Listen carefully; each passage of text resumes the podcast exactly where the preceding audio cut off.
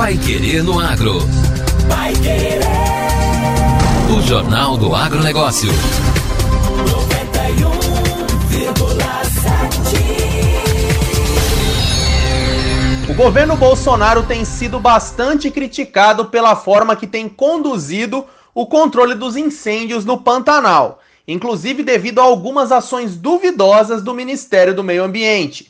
De qualquer forma, o Ministério da Agricultura, o Ministério do Desenvolvimento Regional e a Defesa Civil do Mato Grosso do Sul e do Mato Grosso parecem viabilizar apoio técnico para combate aos incêndios florestais na região do Pantanal. Pelo menos é o que promete a ministra Tereza Cristina, que participou da comitiva que articula ações integradas, inclusive aos produtores prejudicados neste momento. Produtores não só do Pantanal, nós tivemos produtores de florestas plantadas que tiveram grandes prejuízos na costa leste, Três Lagoas, Inocência, enfim, aquela região.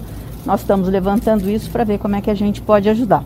O governo federal está aqui unido, né? o presidente Jair Bolsonaro deu a voz de comando para o ministro Rogério, para mim, para o Ricardo Salles, que já está aqui com uma série de equipamentos ajudando.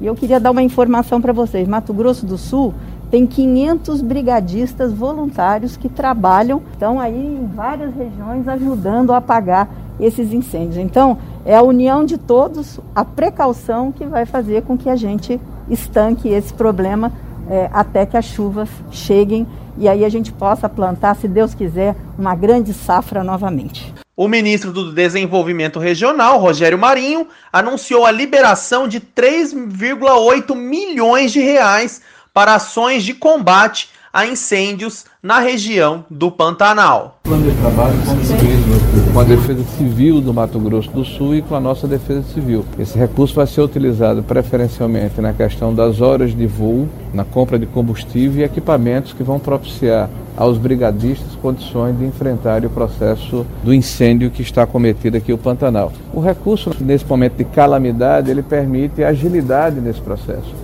ao invés de aguardarmos um processo burocrático normal, dado a emergência que nós estamos acometidos, permite que o governo do estado ele possa imediatamente ir ao mercado comprar os equipamentos, adquirir os bens e serviços, contratar as pessoas e enfrentar o problema que aflige o Brasil todo, porque o Pantanal ele é patrimônio da humanidade e merece ser preservado e essa é a orientação que tivemos do presidente Bolsonaro. Ao todo, os repasses vão custear 37 ações que serão trabalhadas durante 90 dias. O Pai Querendo Agro continua acompanhando essas ações para entender se de fato a ajuda governamental está fazendo a diferença para a região e também aos produtores e a toda a população que foi foi prejudicada com os incêndios. Vai querer no agro. O Jornal do Agronegócio. A DAPAR publica relatório sobre brucelose e tuberculose bovinas. A ADAPAR, Agência de Defesa Agropecuária do Paraná, publicou nesta semana relatório do inquérito soroepidemiológico de brucelose e de tuberculose bovinas, que aponta prevalências de brucelose no Paraná de 4,87% em propriedades e 2,24% em animais. De tuberculose, foram de 2,5% em propriedades e 0,35% em animais.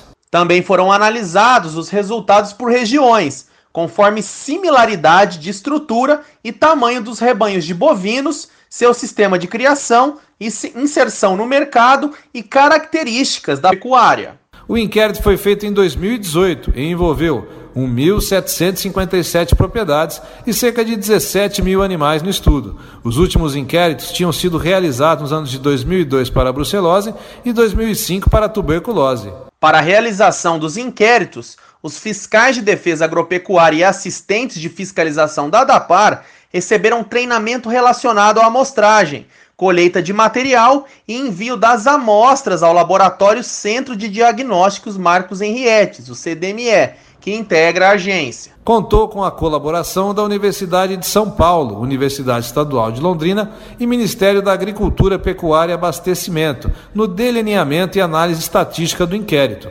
Com base no comparativo com o inquérito de 2018, foram adotadas novas medidas acerca do saneamento das propriedades, a fim de diminuir a ocorrência das duas enfermidades, como a resolução número 55 de, de junho de 2020, que dispõe sobre a indenização de proprietários de animais diagnosticados como reagentes positivos para a tuberculose, a portaria número 154 de julho de 2020, que estabelece as normas para indenização de proprietários de bovinos e bubalinos diagnosticados com reagentes positivos para tuberculose, e a portaria número 157, também de julho de 2020, que estabelece as normas para o saneamento de propriedade com bovino ou búfalo diagnosticado positivo para brucelose ou tuberculose.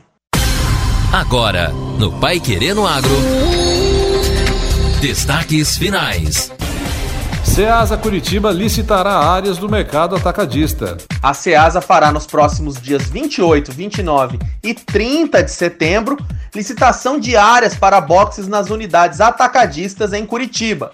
Serão 54 lotes para 69 boxes que variam de metragem junto a oito pavilhões para o comércio de hortigranjeiros e ainda de áreas ao pavilhão administrativo da Ceasa Curitiba. O sistema será de pregão presencial, tipo maior lance ou oferta por lote, conforme os valores já estabelecidos no edital. A permissão de uso desses espaços são para o período de 240 meses, ou seja, 20 anos, seguindo também as condições previstas legalmente, bem como de acordo com as normas do Regulamento de Mercado da SEASA Paraná, adotadas através do termo de permissão remunerado de uso. Segundo o Éder Eduardo Bublitz, diretor-presidente da SEASA Paraná, estão sendo seguidas orientações do Ministério Público Estadual na realização do processo. O processo será feito em três etapas, todas no centro de eventos da SEASA Curitiba.